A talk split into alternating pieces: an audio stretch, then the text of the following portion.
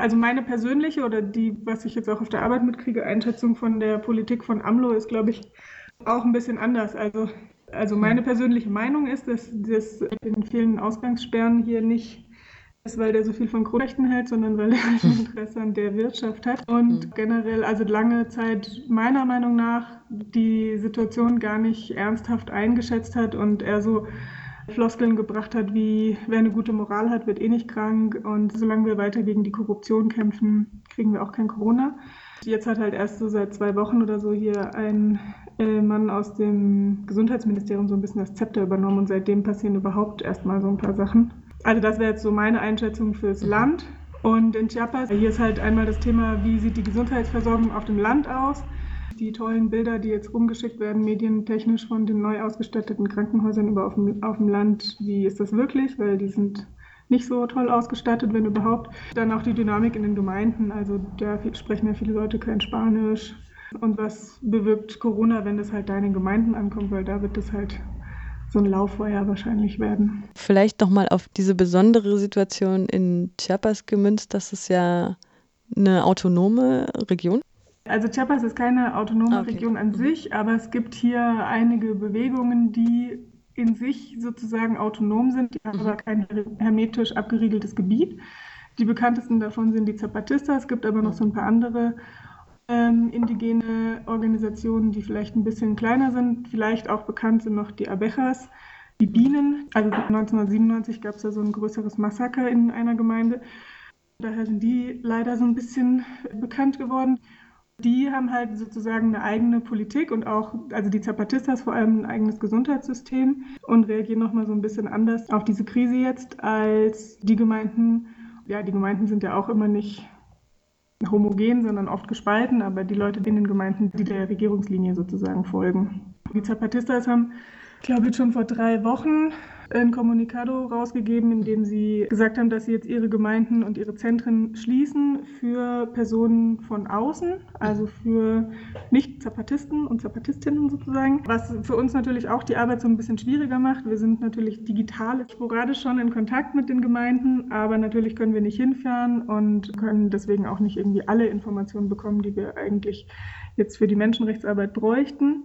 Aber die Strategie, jetzt halt die Gemeinden zu schließen oder die Zentren zu schließen, ist halt so eine Abriegelungsmaßnahme ja, sozusagen, um sich da zu schützen, weil halt klar ist, wenn dieser Virus in den indigenen Gemeinden ankommt, ähm, da ja, sind die Gesundheitsbedingungen oft einfach schlechter. In vielen Gemeinden sind die Leute nicht so gut ernährt. Es gibt viele Lungenprobleme, vor allem mhm. von Frauen, weil in vielen Gemeinden die Frauen ja ähm, oder generell auf Feuer gekocht wird und es mhm. da nicht so optimale Rauchabzugsmechanismen gibt. Deswegen gibt es sehr viele Lungenprobleme, mhm. sowieso schon. Und ja, das sind alles so verschiedene Gründe, warum äh, davon ausgegangen wird, dass es halt in Gemeinden es gibt ja dann auch keine gute Gesundheitsversorgung. Es gibt ja jetzt schon kaum Medikamente. Also in den meisten ländlichen Kliniken ist das höchste der Gefühle, was man kriegt, wenn man dorthin geht und krank ist, sind halt Schmerzmittel, also Ibuprofen, Paracetamol und oft gibt es da nichts anderes. Und die Gemeinden, die jetzt nicht zapatistisch sind, ja, die reagieren halt unterschiedlich drauf. Also in vielen Gemeinden kommt die Information zu diesem Coronavirus überhaupt nicht gut an, weil eben Übersetzungen fehlen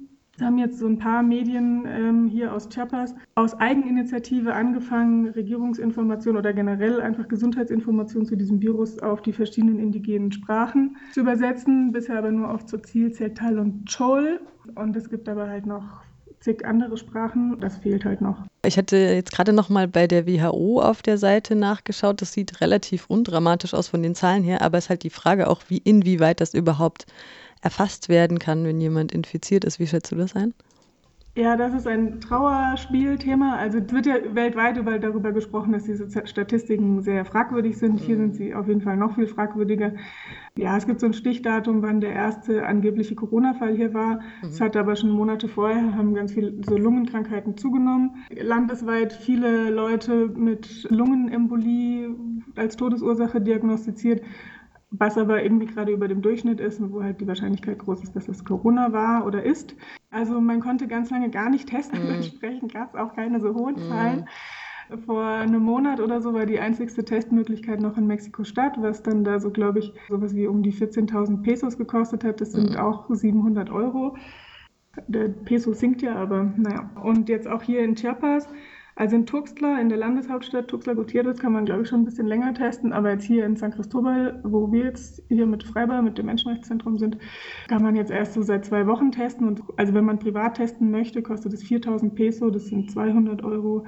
Das ähm, ja, haben die Leute jetzt meistens auch nicht in der Tasche. In den Gemeinden weiß ich nicht, wie da die Testmöglichkeiten sind. Und dann gibt es halt auch super Fehlinformationen. Also es gibt jetzt mhm. einen traurigen Fall in einer Gemeinde, die heißt Francisco Leon.